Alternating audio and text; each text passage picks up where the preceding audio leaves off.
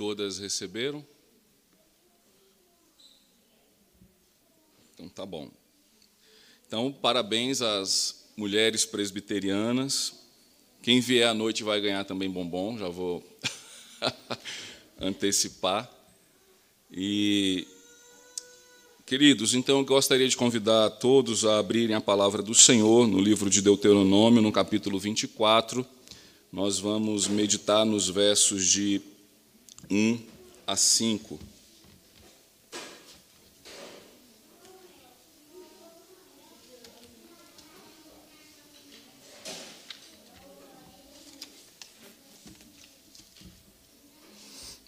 Deuteronômio, capítulo 24, verso de 1 a 5, diz assim: Irmãos, mesmos assentados, vamos estar atentos ao que diz a palavra do nosso Deus. Se um homem tomar uma mulher e se casar com ela, e se ela não for agradável aos seus olhos por ele ter achado coisa indecente nela, e se ele lhe lavrar um termo de divórcio e lhe der na mão e a despedir de casa, e se ela, saindo da sua casa, for e se casar com outro homem, e se este a aborrecer e lhe lavrar termo de divórcio e lhe der na mão e a despedir da sua casa, ou se este último homem que a tomou por si, para si por mulher, vier a morrer, então seu primeiro marido que a despediu não poderá tornar a desposá-la para que seja sua mulher depois que foi contaminada, pois é abominação perante o Senhor. Assim não farás pecar a terra que o Senhor teu Deus te dá por herança. Homem recém-casado não sairá à guerra, nem se lhe imporá qualquer encargo. Por um ano ficará livre em casa e promoverá felicidade à mulher que tomou. Vamos orar, irmãos. Senhor nosso Deus amado, mais uma vez nós queremos render graças ao Teu nome, suplicando a Deus que o Teu Santo Espírito que habita em nós, que está em nosso meio, ilumine, ó Deus, a nossa mente e quebrante o nosso coração a recebermos, ó Deus, da palavra do Senhor alimento para a nossa alma. Em especial também, ó Deus, nós queremos render graças ao Teu nome pela vida das nossas irmãs, mulheres valorosas, mulheres piedosas, santas, que ao longo, ó Deus, da história da tua igreja têm servido ao teu evangelho, têm, ó Deus, edificado o seu lar na tua palavra, têm sido, ó Deus, auxiliador idônea de seus maridos, têm sido mães zelosas, ó Deus, para com seus filhos, mulheres, ó Deus, que são abençoadas no seu trabalho, na, no fruto de Suas mãos, nós bendizemos o Teu nome, ó Pai, pela vida delas. É o que nós te suplicamos, ó Deus, em nome de Cristo Jesus. Amém. Irmãos, se vocês viram a arte da, que foi divulgada hoje cedo pela manhã no grupo da igreja, né, é, o tema do nosso estudo hoje é proteção à mulher. E, e aí, o texto lido, você pode se perguntar, mas esse texto não está falando de divórcio e de novo casamento, né, de matrimônio, divórcio e novo casamento. O versículo 5 não está falando de dispensa de serviço militar, ah, onde que nós podemos ver né, nesses versículos a, a proteção à mulher. Sim, de fato, o texto ele está ah, escrito né, e, e, e dito por Moisés como que se deve observar a questão do matrimônio, do divórcio e do novo matrimônio, bem como também de mais um caso de isenção de, de serviço militar. Mas o que eu quero observar com os irmãos é que a lei aqui descrita, ela, mais uma vez, não só nesse momento, mas se os irmãos perceberem, a lei de Deus, ele vai sempre proteger a parte mais frágil.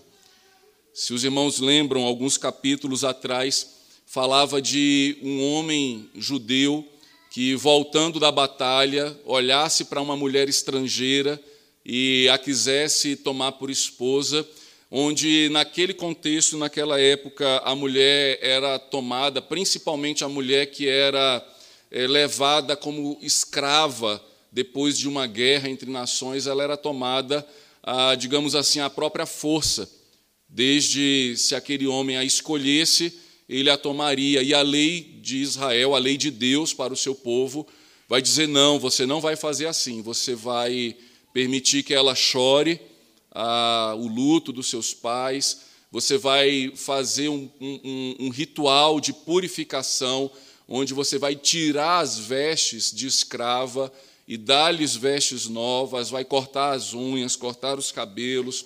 Depois de 30 dias é, que ela for, digamos assim, dignificada, saindo da sua condição de escrava, a, a assumir a sua posição de esposa, é que você a tomará. Ou seja, o propósito da lei naquele momento era que a mulher pudesse se sentir amada por aquele que a quis lhe tomar como esposa. E a lei vai proteger o estrangeiro, né, vai proteger o órfão, vai proteger a viúva, e a lei de Deus também vai proteger a mulher. E aí, é, nesse texto aqui, irmãos, eu gostaria de ah, indo expor a, a, os, esses versículos, e ainda que a gente venha a falar de matrimônio, divórcio, novo matrimônio e de isenção do serviço militar, eu gostaria de ver na aplicação dessa lei como que o objetivo do, daquilo que foi traçado, especialmente também no versículo 5, é proteger a mulher. Né? Então, no dia de hoje em que nós comemoramos né, o Dia da Mulher Presbiteriana, e, no contexto de mundo que a gente vive, onde tem sido colocado para a mulher, não só a mulher cristã, mas toda mulher, uma situação em que, se ela não abraçar a ideologia feminista como se ela não fosse mulher, eu quero mostrar às irmãs, em especial, e aos irmãos, que a palavra de Deus ela lhe é suficiente para trazer dignidade para trazer proteção e trazer a, a igualdade de tratamento que é, as mulheres, ao longo da história da, da humanidade, lutam por ela. Né? Nós não fechamos os olhos que, sim, a mulher já foi tratada, em alguns lugares do mundo ainda hoje, são tratadas como se fosse propriedade dos homens, é, não têm os mesmos direitos civis dos homens, ah, isso é uma realidade que nós não podemos fechar os olhos, mas a nossa luta contra essa injustiça não é com ideologia feminista, não é com ideologia humana, que até pelo contrário é, quebra e destrói a feminilidade da mulher.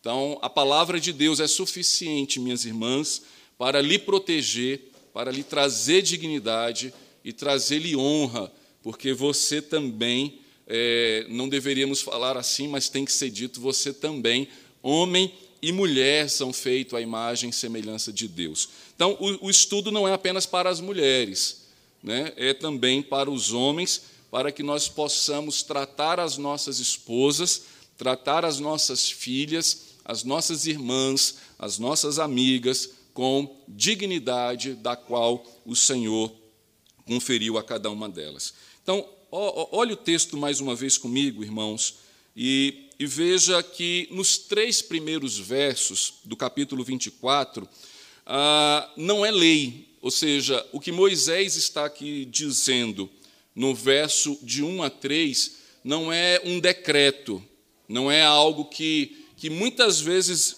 não somente hoje, mas os fariseus leram equivocadamente. Tanto que nós vamos ver o texto do Novo Testamento, quando os fariseus vão até Jesus e perguntam a Jesus se é lícito repudiar a mulher por qualquer motivo, eles tomam como base esses três primeiros versos como se isso fosse uma ordenança. E não é uma ordenança. O que Moisés está aqui no verso de 1 a 3 é constatando uma situação, constatando algo que já acontece. A lei vai acontecer e vai surgir no verso 4 e 5. Aí sim é um decreto, aí sim é uma ordenança que nós, como povo de Deus, precisamos estar atentos. Então veja comigo, o verso 1 começa: se um homem, ou seja, ele está colocando uma circunstância Ele está colocando uma situação: se um homem tomar uma mulher e se casar com ela, e se ela não for agradável aos seus olhos, por ter ele achado coisa indecente nela, e se ele lhe lavrar um termo de divórcio e lhe der na mão e a despedir de casa. Então, qual que é a situação que Moisés aqui trata? Ah, de um homem que se casa e, durante o casamento, ele desgosta da mulher. Né? É, o que hoje em dia a gente fala assim, que a pessoa deixou de amar. Né? É, tem muitos casais que falam assim, ah, eu não amo mais. E é, é mais ou menos isso que está acontecendo aqui. Por quê? A, a coisa indecente aqui não é traição, não é adultério. Lembre-se, uh, o adultério ele era tratado de outra forma. A pena para o adultério era a morte. Então, se um homem ou uma mulher adulterasse, a pena era capital. Então, a, a situação aqui não é de adultério. Essa coisa indecente que ficam aí discutindo se era adultério ou não, é, não era adultério. Fica categoricamente claro que não era adultério. Por quê? Porque o adultério era tratado de outra forma. A pessoa era a, morta, né? havia a pena capital. Então, coisa indecente é, seria qualquer coisa que, que o homem desgostasse da mulher. Aí ele não gosta do jeito dela de se vestir, ele não gosta do jeito que ela trata ele, às vezes ela é bruta, às vezes ela não, não cozinha bem, não é boa dona de casa. Então, essa coisa indecente seria qualquer razão e motivo que um homem viesse, digamos assim, a dizer: ah, mas eu não a amo mais, eu não gosto mais, eu vou despedir dela. Então, o que, que acontecia? Veja, não, é, não foi Deus, nem tampouco Moisés, que instituiu isso, isso já era uma prática. Então, a, o termo aqui de divórcio, que os irmãos podem ler no verso 1, quando diz assim: e se ele lhe lavrar um termo de divórcio, se você ler todo o Pentateuco, você não vai achar em lugar nenhum Deus instruindo um patriarca, um profeta, a dizer assim: olha, é, se um casal tiver em crise, é, eles podem lavrar um termo de divórcio não é uma orientação bíblica, não é uma orientação divina. Não é porque está escrito em Deuteronômio 24:1 que, digamos assim, que Deus permite ou que Deus é, concede essa possibilidade de divórcio. Ela não existe, mas isso era uma realidade. Então, para que, que servia o termo de divórcio? Então, aqui a gente já começa a ver. O termo de divórcio ele era uma carta que protegia a mulher, para que ela não fosse é, desonrada, para que ela não ficasse sendo mal falada. Ou seja, o homem assumia, assim, olha, eu, fulano de tal, desgostei da fulana de tal, e por isso eu estou me separando e, e a despeço é, de mim. Essa carta, é, ela tinha em suas mãos para que ninguém ficasse com a pulga atrás dele assim, eu acho que ela traiu, ela tem que morrer. Eu acho que ela é, não foi fiel a ele. Porque se fosse isso, o tratamento do homem que já desgosta da mulher seria muito fácil. Eu já quero me separar. Não gosto da mulher, ela me traiu, eu entrego ela para o tribunal. Mas como que ele poderia entregá-la ao tribunal se ela não a traiu? Se ela não lhe foi infiel? E se ele assim o fizesse, o morto seria ele. Lembre-se que o falso testemunho era pena capital também. Então, se ele cria uma história e diz assim, não, oh, essa mulher foi infiel a mim, e ela provar que não foi, ele seria morto. Então, para que é, ele nem tão pouco, digamos assim, corresse risco de vida, e nem tão pouco viesse a inventar uma história de que a mulher lhe foi infiel, ele lhe lavrava um termo de divórcio e a liberava. E isso não foi criação de Deus, não foi Deus que inventou isso, mas isso acontecia não somente no contexto de Israel, como das nações vizinhas também. E aí, é, o que, que o texto vai dizer? Se acontecer isso, veja o verso 2: E ela saindo da sua casa, se casar com outro homem, e este outro homem vier ali aborrecer, e também lhe lavrar um termo de divórcio, e lhe der na mão, e a despedir da sua casa, ou se este último homem que a tomou para si por mulher vier a morrer. Veja onde que Moisés quer chegar. Às vezes a gente fica preso aqui e diz assim: nossa, essa mulher era difícil, né? O primeiro homem desgostou dela, o segundo também, ela não, não agradou a ele. Não, o contexto não é esse.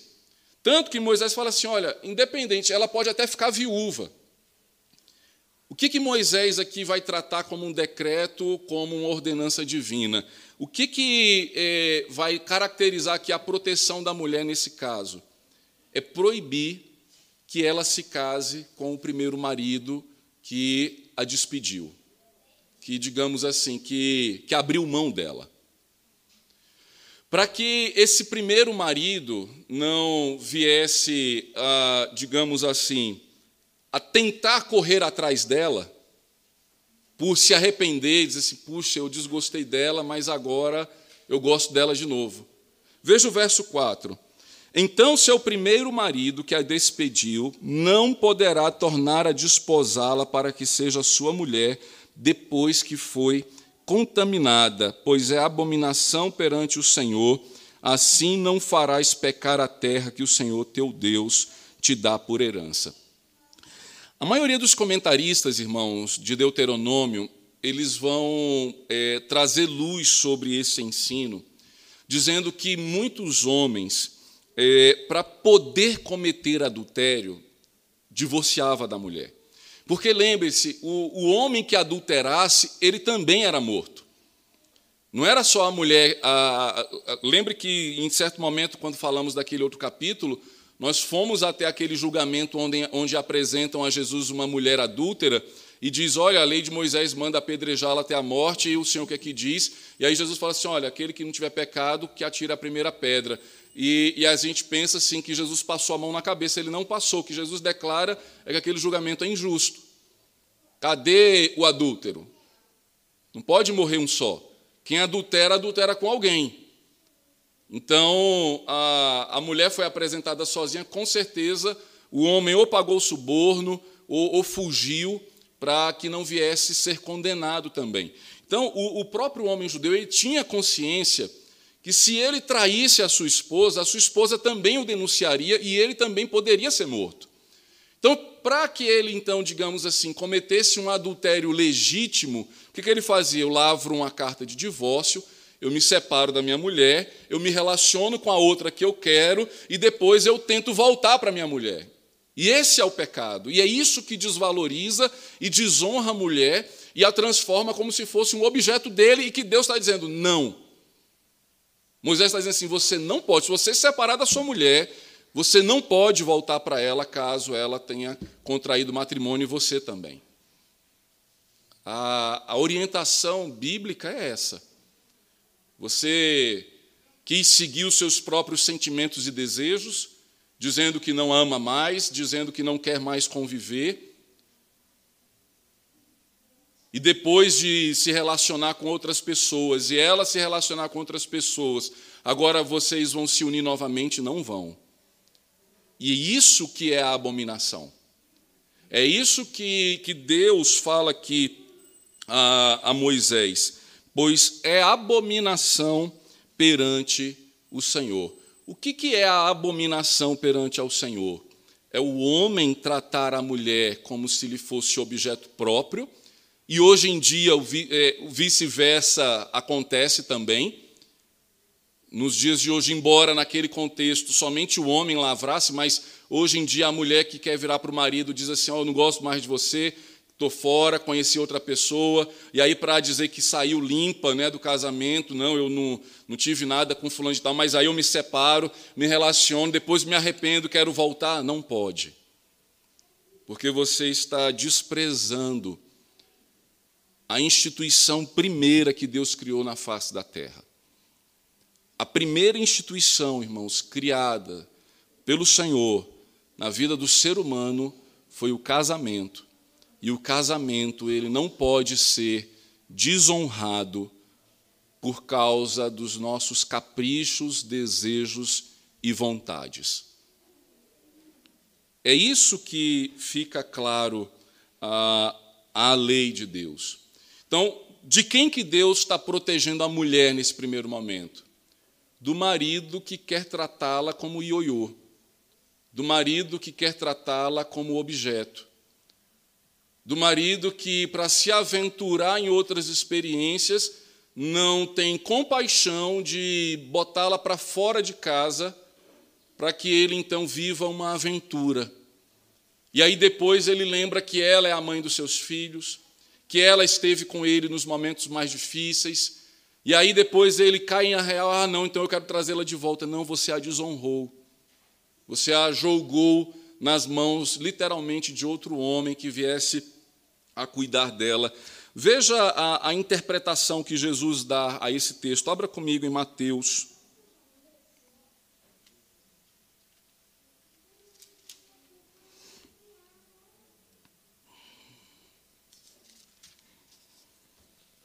Verso 19, irmãos.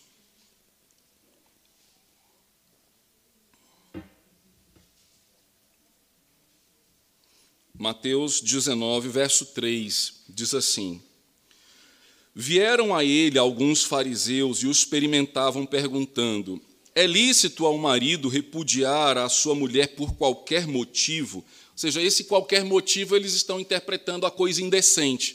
O que seria coisa indecente? Qualquer coisa. E aí eles estão dizendo assim: Senhor, é lícito o homem repudiar, ou seja, despedir da mulher por qualquer razão?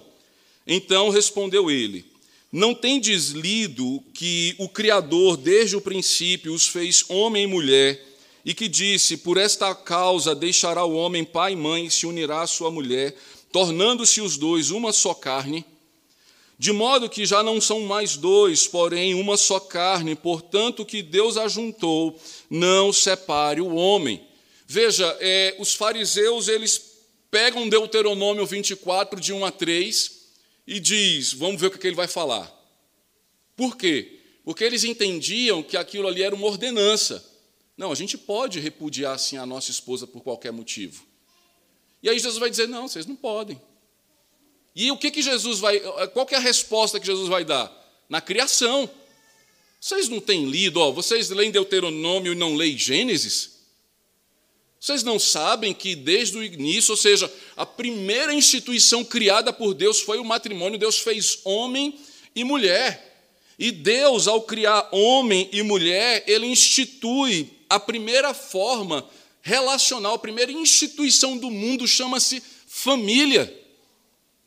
É por isso, irmãos, e nós vamos falar disso no verso 5, que família é mais importante do que o Estado. É por isso que família é mais importante do que trabalho. É por isso que família é mais importante do que a igreja. Do que a igreja, pastor? Sim, a sua família é mais importante do que a sua igreja. Se você abandona a sua família para dizer que está trabalhando na igreja, você está cometendo pecado. Porque desde o início Deus fez homem e mulher, e a instituição sagrada que existe sobre o mundo chama-se família. E a célula máter da família chama-se casamento heterossexual, monogâmico, homem e mulher. Os fariseus vêm, Senhor, por qualquer motivo eu posso me separar? Jesus diz: não. Vocês não leram o que, que foi escrito lá em Gênesis? Por esta causa deixará o homem pai e mãe. Só existe uma relação que você pode deixar, é a de filho. Essa Deus manda, fala assim: ó, deixa a casa do seu pai, deixa a casa da sua mãe e se une à sua esposa. E quando você não deixa, você leva problema para o seu casamento. E aqui entenda, não é repudiar, não é. Você não vai, né? A, você pede a sua noiva em casamento e aí vai no cartório agora lavrar um termo de divórcio dos seus pais. Então, pai, mãe, estou me divorciando, me esqueça. Não, não tem nada a ver. Mas o que Deus está dizendo é o seguinte: olha, a, a sua situação como filho é transitória.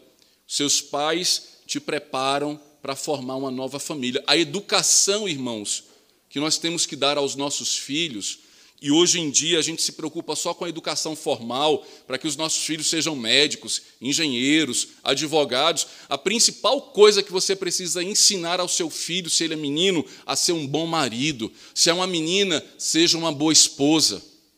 Foi para isso que Deus te trouxe a este mundo. Esta é a primeira instituição. Ah, mas primeiro lugar é o meu trabalho.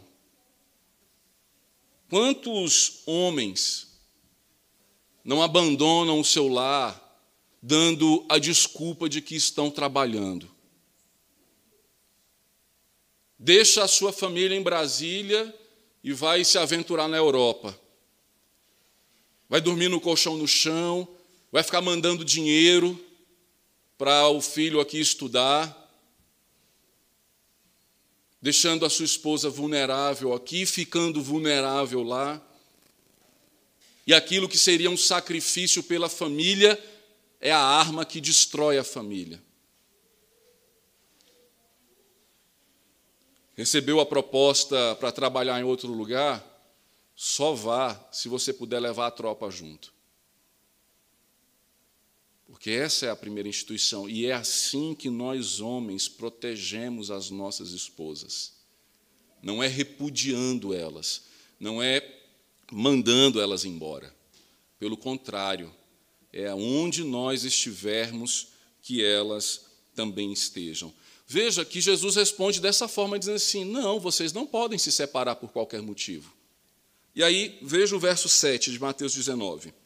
Replicaram-lhe: Por que mandou então Moisés dar carta de divórcio e repudiar? Respondeu-lhe Jesus: Por causa da dureza do vosso coração, é que Moisés vos permitiu. Veja a, a, a, a nova interpretação que Jesus está dando àqueles que acham que Moisés mandou dar a carta de divórcio. Veja, eles leram o verso de 1 a 3, entendendo: olha, está vendo aqui, Moisés permitiu que a gente repudiasse a nossa mulher por qualquer, uh, por qualquer motivo, por qualquer coisa indecente. E aí eles perguntam: se o senhor está dizendo que não, por que, que Moisés permitiu, por que, que Moisés mandou dar? O que, que eles estão querendo? Eles estão querendo colocar Jesus contra Moisés. Mas lembre-se, Jesus é superior a Moisés. Não é Moisés que interpreta Cristo, é Cristo que interpreta Moisés. E aí o que, que Jesus diz? Sabe por quê? Que Moisés não mandou, mas permitiu, por causa da dureza do vosso coração. Sabe o que, que faz um homem não proteger a sua esposa? Sabe o que, que faz um homem é, querer separar da sua mulher? Jesus está dizendo: dureza de coração. E o que é dureza de coração, irmãos? Dureza de coração é incredulidade. Dureza de coração é pecado. Dureza de coração é não se submeter à palavra de Deus. Sempre que eu recebo algum casal em crise para conversar, a primeira coisa que eu pergunto, eu falo, olha, não se sintam acusados, mas qual dos dois é incrédulo ou, qual, ou os dois são? Que isso, pastor, mas eu já estou na igreja. Não importa quanto tempo você está na igreja. Se você está pensando em se divorciar, você está mostrando que o seu coração é duro. E se o seu coração é duro, é porque ainda há aí um coração de pedra que precisa ser arrancado e ser colocado um coração convertido. O que leva um homem ou uma mulher a propor divórcio ao seu cônjuge chama-se pecado. Ah, mas é porque o senhor não sabe como essa mulher é. Ah, é porque o senhor não sabe como esse homem é. Não importa. Eu sei que relacionamentos são difíceis. Eu sei o quanto de dificuldade eu dou para minha esposa o quanto que ela precisa, em alguns momentos, me aturar, do quanto que, em alguns momentos, eu preciso lhe suportar. Nenhum casamento é um conto de fadas. Você pode ter certeza que casais que querem aparecer para os outros como se eles fossem perfeitos, que nunca brigam, que sempre estão em acordo, é novela. A vida real não é assim. Agora, o que Jesus diz é: olha, é por causa da dureza do seu coração, por causa do seu pecado. E aí, veja então o que o Senhor diz, a continuação do verso 8: Por causa da dureza do vosso coração, é que Moisés vos permitiu repudiar a vossa mulher. Entretanto, não foi assim desde o princípio. O que Jesus está falando? nunca houve lei, nunca houve norma para divórcio. Na Bíblia não tem orientação para dizer assim, é, então, se você não gostar da, da comida da sua esposa, você pode se separar. Se você encontrar alguém mais bonito do que seu marido, você pode se separar. Não existe isso. E aí então Jesus conclui: Eu, porém, vos digo: quem repudiar sua mulher, não sendo por causa de relações sexuais ilícitas, e se casar com outra, comete adultério, que casar com a repudiada comete adultério. Por que, que é, a única cláusula né, colocada por Cristo para um divórcio é a traição e é o adultério? E Paulo, lá em 1 Coríntios, ele vai acrescentar também a questão do abandono. Ou seja, só há duas razões bíblicas, digamos assim, que não que o, o Senhor diz assim, ah, é permitido, mas é consentido um novo casamento. Ou seja, você foi traído ou você foi abandonado. E por que, que essas são as únicas causas? Porque lembre-se, a cláusula para o adultério era a morte. Então, um, um homem que trai a sua esposa, ele está morto para ela. A mulher que trai o seu marido, ela está morta para ele. Porque a consequência do adultério era a morte. Alguém que, por causa da dureza do coração, obstinadamente abandona o lar, ele morre para o seu cônjuge. E é por isso que essas são as duas únicas situações que a parte que foi ofendida ou seja, que foi traída ou abandonada, a Bíblia diz: você pode se casar novamente, case-se no Senhor. Por que, que ele diz assim, case-se no Senhor? Porque se seu primeiro marido ou sua primeira esposa era incrédulo, era alguém de coração duro. Ah, mas eu conheci na igreja, mas não era crente. Ah, mas tinha cargo na igreja, mas não temia ao Senhor. Veja, case, ele vai, ele vai dar orientação agora, case-se no Senhor, não case mais com incrédulo, com alguém de coração duro que vai lhe trair ou que vai lhe abandonar. Então, voltando agora lá para Deuteronômio, a gente começa a entender o que que o Senhor está dizendo aqui pela boca de Moisés. Em primeiro lugar, a mulher não é objeto. Ela não lhe pertence para que você a mande embora e depois vá correr atrás dela de novo. Depois de ter se relacionado, ou seja, depois de ter adulterado, depois de ter deixado ela, ah, digamos assim, órfã, sozinha. E aí então, nesse primeiro momento, a lei contra o divórcio, ela protegia a mulher. Por isso que o exemplo aqui que Moisés dá é um homem que manda a mulher embora, ela vai se casar com outro, ele ou ele a, a despede ou ele morre, ou seja, de alguma forma, entre aspas, essa mulher estaria livre novamente. E aí o primeiro que a despediu agora disse: Não, então vem, volta para mim de novo. Não, não vai voltar. Porque você profanou a instituição chamada família, e isso é abominação perante o Senhor. Como que então a mulher ela deve ser tratada? Né? É, e a resposta todos nós já sabemos. Ela tem que ser tratada com a honra, a dignidade e o valor da qual ela foi criada por Deus. Veja o verso 5. Homem recém-casado não sairá à guerra nem se lhe imporá qualquer encargo, por um ano ficará livre em casa e promoverá felicidade à mulher que o tomou. Percebem, irmãos, o contraste do verso de 1 a 4, dizendo que você não deve fazer com a sua esposa, dizendo que você não deve desprotegê-la, nem abandoná-la, nem tratá-la com desonra, E aí na cabeça do então, então como é que como é que é isso então? Como é que é esse casamento? E aí eh, a gente tem que conhecer algum deputado, senador para propor essa lei, né? Lua de mel de um ano. A gente tira é, por lei o que é sete dias corridos, né? Oito dias, alguma coisa assim. Quando você casa, entrega lá no, no RH, te liberam quantos dias? No trabalho de vocês ninguém libera não? Quando casa? Tem sim, tem lei. No, no, até no quartel, quando eu casei, me deram cinco dias. Eu acho que no o quartel era melhor, acho que foram sete dias que eu. Pois é, sete dias. Ah, na Bíblia é um ano. Né? É um ano de lua de mel. E, e aí, por quê? Para o homem ser o garanhão e ah, um ano de lua de mel? Não, meu filho, é para você fazer sua mulher feliz. Olha que interessante. Homem recém-casado não sairá à guerra. O que, que Moisés está aqui dizendo? Casamento é mais importante do que o Estado. O Estado, o rei, não pode convocar um recém-casado para a guerra. Ah, mas eu sou o executivo, eu sou o rei, eu sou o Estado, não importa.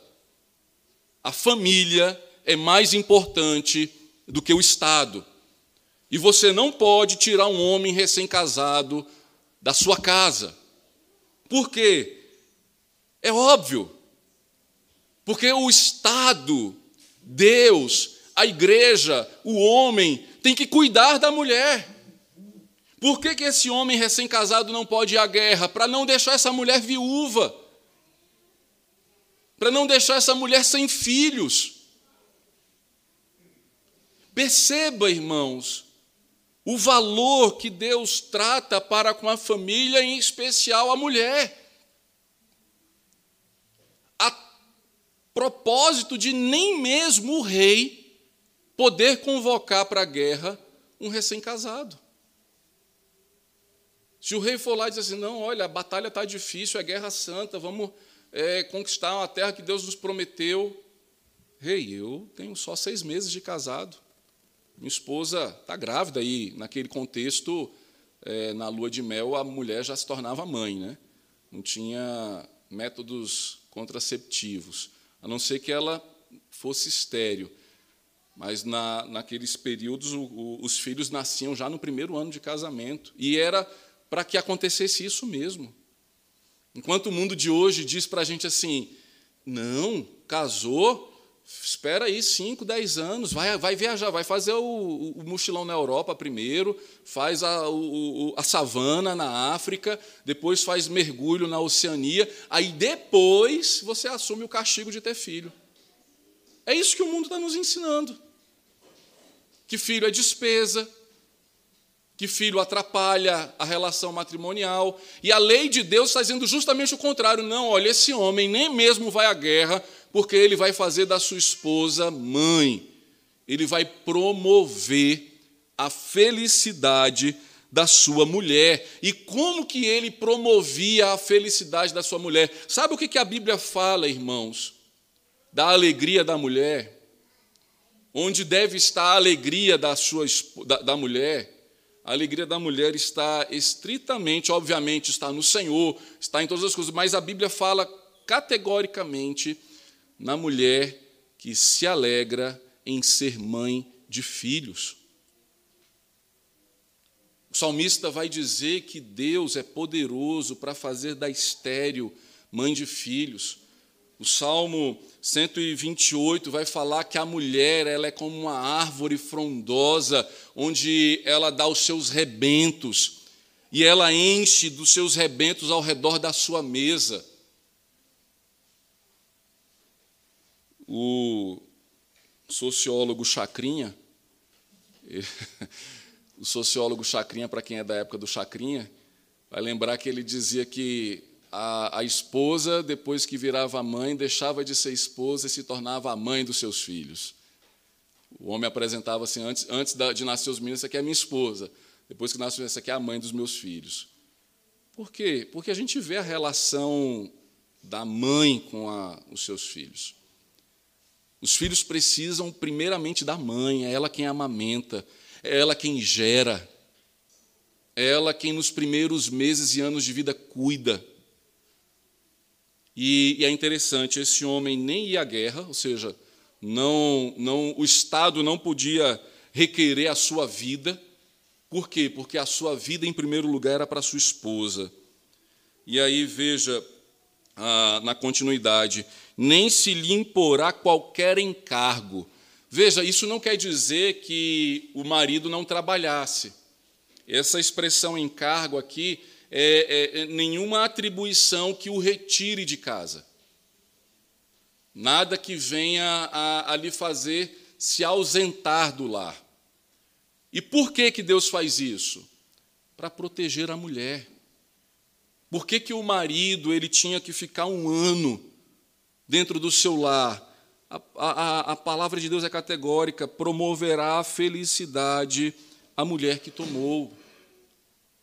Você casou para você cuidar da sua esposa, para você zelar pela vida dela, é para você promover alegria ao seu coração. Agora, irmãos, essa alegria não é hedonista.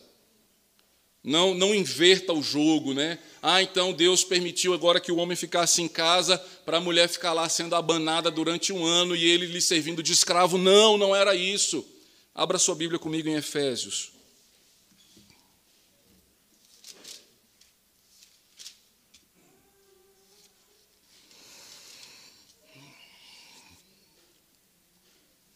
Veja Efésios capítulo de número 5, verso 25.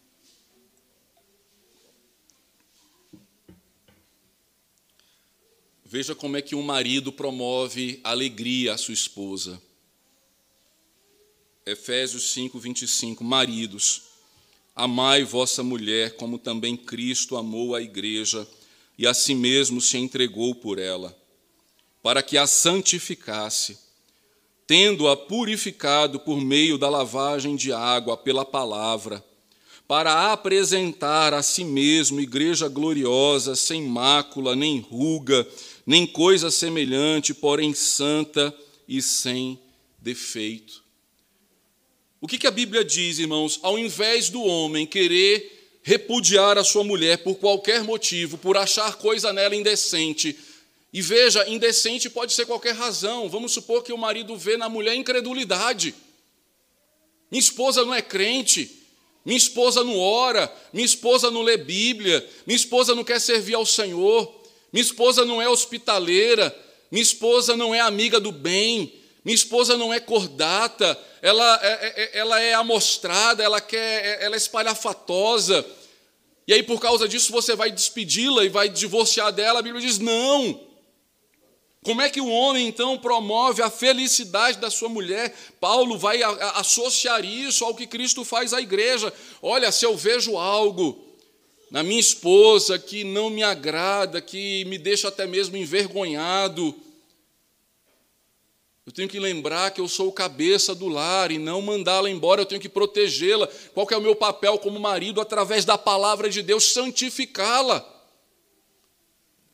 Querida, vamos orar. Querida, vamos confiar no Senhor. Vamos obedecer a palavra de Deus. E quando eu instruo a minha mulher, a minha esposa, na palavra de Deus, o que, que eu estou fazendo? Eu estou fazendo aquilo que Cristo faz com a igreja, para que a santificasse, purificando por meio da lavagem de água pela palavra, para apresentar a si mesmo igreja, ou seja, esposa, gloriosa, sem mácula, nem ruga, nem coisa semelhante, porém santa e sem defeito. Maridos, ao invés de maltratar e repudiar a mulher, pastoreie o coração da sua esposa, pastoreie a sua casa, seja o cabeça do seu lar para proteger a sua mulher, até mesmo da dureza do coração dela, e serve também às esposas. Ah, mas meu marido não é crente, meu marido não presta, meu marido isso e aquilo. Submeta-se ao seu marido. Ganhe ele sem palavra, é o que a Bíblia diz. Abra comigo, irmãos, 1 Coríntios.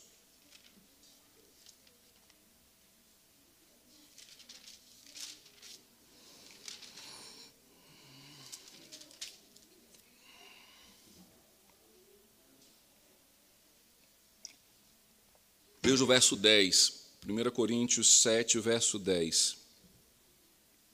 Ora, aos casados ordeno, não eu, mas o Senhor, que a mulher não se separe do marido. Se, porém, ela vier a separar-se, que não se case ou que se reconcilie com seu marido, e que o marido não se aparte da sua mulher. Como é que nós protegemos as nossas esposas? Primeiramente, não as abandonando, não as lançando fora de casa, não lançando sobre elas peso ou culpa daquilo que, por muitas vezes, elas se equivocam. E veja que no Novo Testamento isso agora se iguala.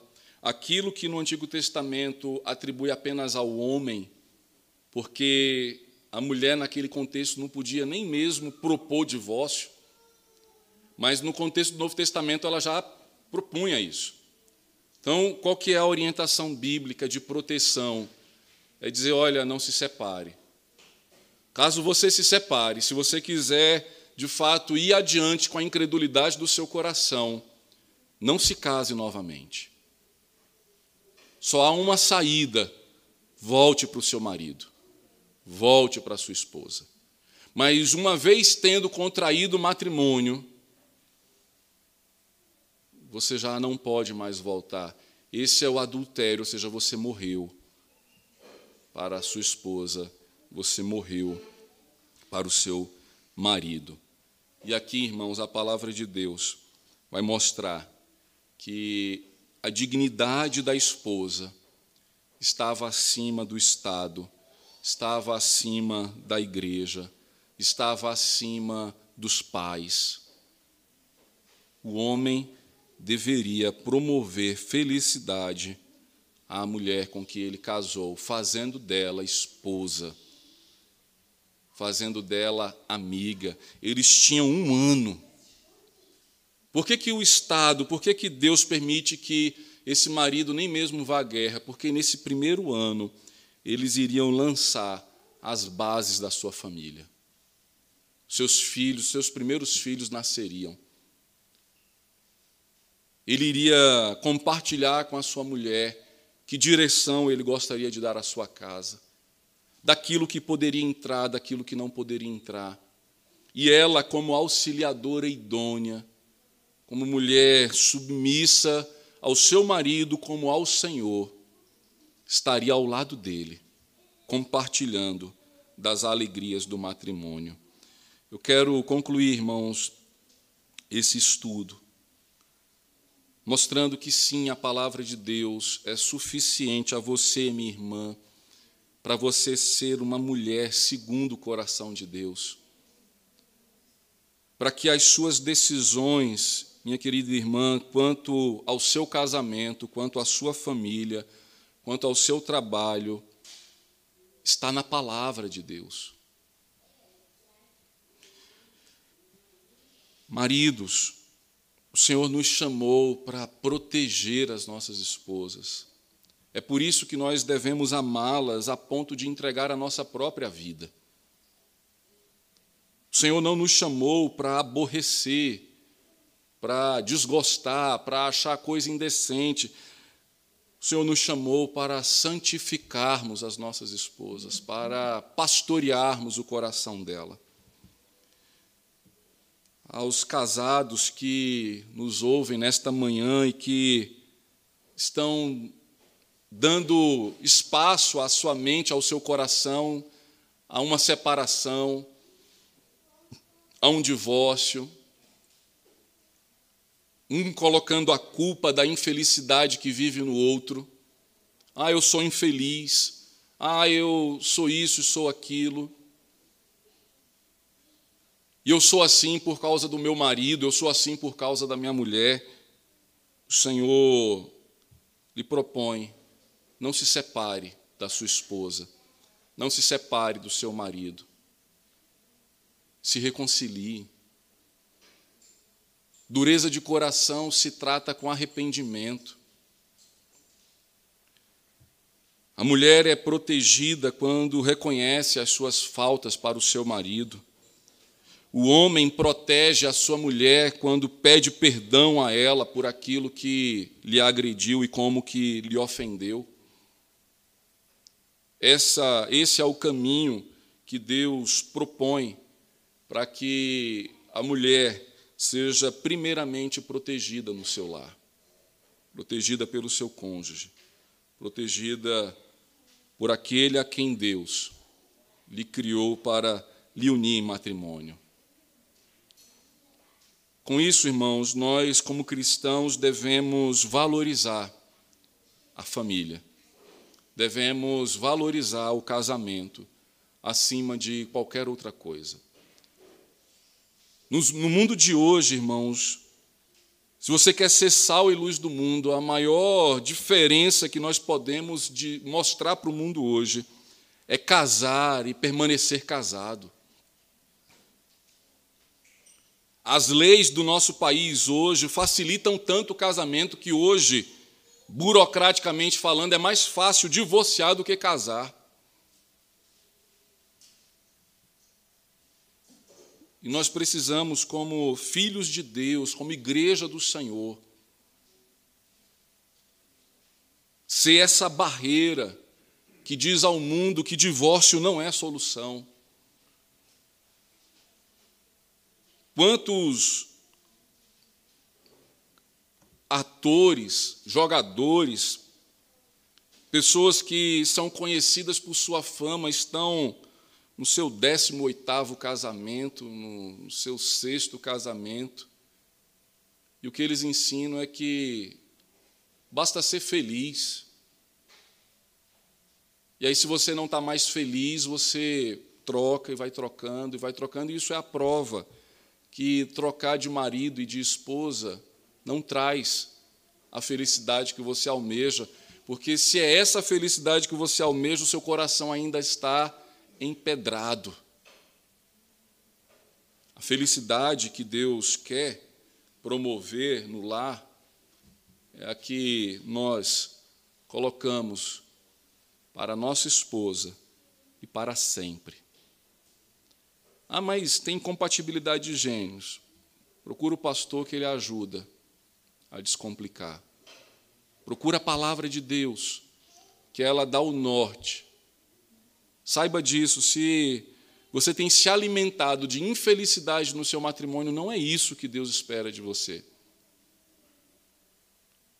Mas com certeza, a palavra do Senhor, desde o princípio, tratou da mulher como essa parte frágil, de que nós, homens, devemos tratar com honra e com dignidade. Que Deus assim nos abençoe, irmãos.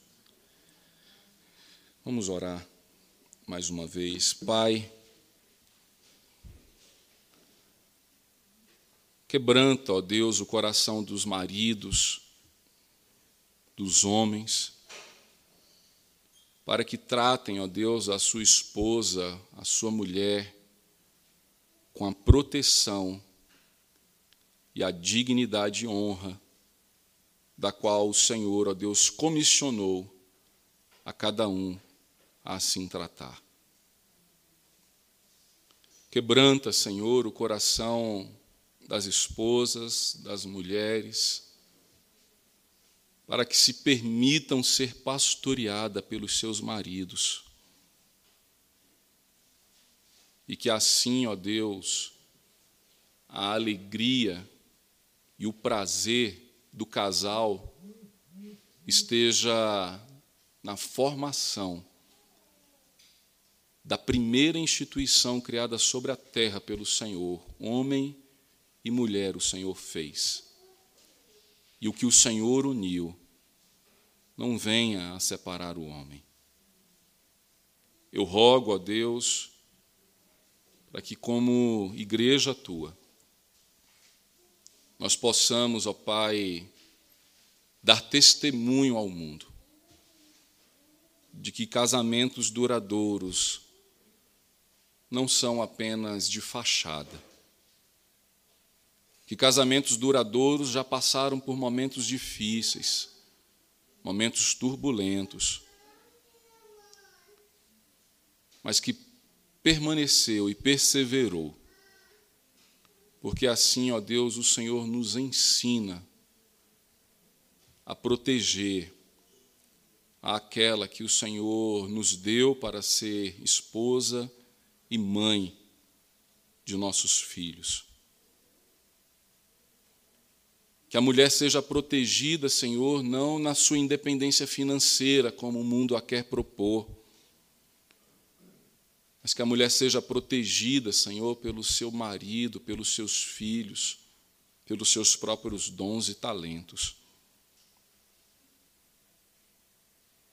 Abençoa, Senhor, as nossas irmãs da igreja, para que elas possam fortalecer a sua feminilidade, ó Pai, não na sua aparência, mas no seu temor ao Senhor, na sua obediência à palavra do Senhor para que elas também não venham, ó Deus, a pôr em risco a sua família, correndo atrás de coisas passageiras e efêmeras. É o que nós te rogamos, Pai, em nome de Cristo Jesus. Amém. Irmãos, nós vamos orar agora pelos momentos de intercessão, é, pelos pedidos de oração. Eu quero é, perguntar aos irmãos se alguém tem algum motivo de oração, por favor. É, primeiro os presentes daqui, depois a gente olha aqui os que estão na internet. Algum motivo de oração em especial, queridos? Nós vamos orar pela Cleia, né? os irmãos viram o, a mensagem, graças a Deus o cateterismo que ela fez não acusou nenhuma gravidade, mas hoje ela faria uma ressonância. Né? Então, vamos continuar orando pela saúde da, da nossa irmã Cleia. Tá bom? Pois não. Tayara, a sua funcionária está com Covid? Depressão. Vamos orar então pela Tayara. Mas algum outro, outro motivo, irmãos? Aqui na internet, o Eliel pede para que nós estejamos orando pelo Fábio, que é primo dele que a família foi infectada com a Covid. E a Nick, que é uma criança com vários problemas de saúde desde o nascimento, é o que mais está sofrendo e pede oração pela família do, do Nelson, né, que foi aquele padrinho de casamento dele que veio a falecer. Então vamos orar em especial pela Sueli. A Cris agradece a Deus por ter controlado a pressão arterial dela e pede que vai fazer alguns exames na quarta-feira. Então, vamos orar por esses motivos, irmãos. É, eu irei orar também pela família da professora Graça, uma professora lá do Mackenzie, que faleceu ontem. Né? Então, família também está enlutada e eu gostaria de orar neste momento por isso. Ana Paula, me lembra só o nome da Tayara? Vamos orar então. Pai querido, nosso Deus amado, nós rogamos o teu santo nome, ó Deus, sobre a vida da Tayara, que enfrenta, ó Deus, as lutas da depressão, que a tua graça, o teu favor, ó Deus, seja presente na vida dela, que as medicações, ó Deus, que porventura ela esteja tomando possam fazer efeito sobre o seu organismo. Coloca, ó Deus, servos e servas tuas, ó Deus, especialmente a Ana Paula, Pai, para trazer mensagem de esperança ao seu coração e que em breve, ó Deus, nós possamos nos alegrar, ó Pai, com a melhora do seu quadro. Te pedimos também pela vida da Cleia, te agradecemos, ó Deus, pela gravidade ter sido descartada no cateterismo, mas te pedimos ainda por este novo exame que ela irá fazer e que a tua boa mão de poder, Senhor, esteja guardando a tua filha, assim também como Paulo, seu marido, que está ao seu lado nesse momento. Que o Senhor traga força, ó Deus, e que a tua serva seja guardada no teu nome, Pai. Queremos, ó Deus, colocar a vida da família do Nelson em tuas mãos, especialmente a Sueli. Te pedimos, ó Deus, que o Senhor conforte aos familiares que estão enlutados, que estão entristecidos. Te pedimos, ó Deus, pela família do Fábio, esse amigo também do Eliel, onde toda a família foi contaminada pela Covid, em especial essa criança, a Nick, que tem tantos problemas de saúde desde o seu nascimento, ó Deus, que o Senhor possa guardá-la e livrá-la, Pai, de maiores complicações, ó Deus, deste quadro de saúde. Queremos também, ó Deus, colocar a família da professora Graça em tuas mãos, que nesse momento também está enlutada, está, ó Deus, entristecida pelo seu falecimento que o Senhor possa confortar e consolar, ó Pai, os seus corações. Te agradecemos, ó Deus, pela saúde da Cris, por ela estar, ó Pai, é, melhor na sua pressão arterial, mas também te pedimos pelos exames que ela fará na próxima quarta-feira, que, ó Deus, venha a trazer diagnósticos precisos em especial, ó Pai, que a sua saúde esteja estável.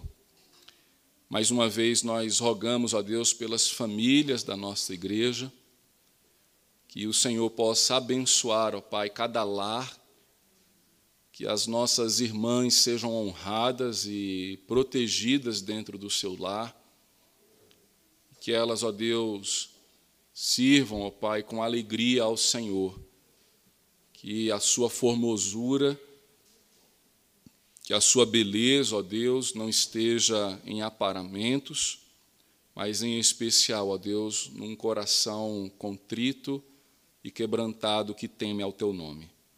É o que nós te pedimos, Pai, em nome de Cristo Jesus. Amém.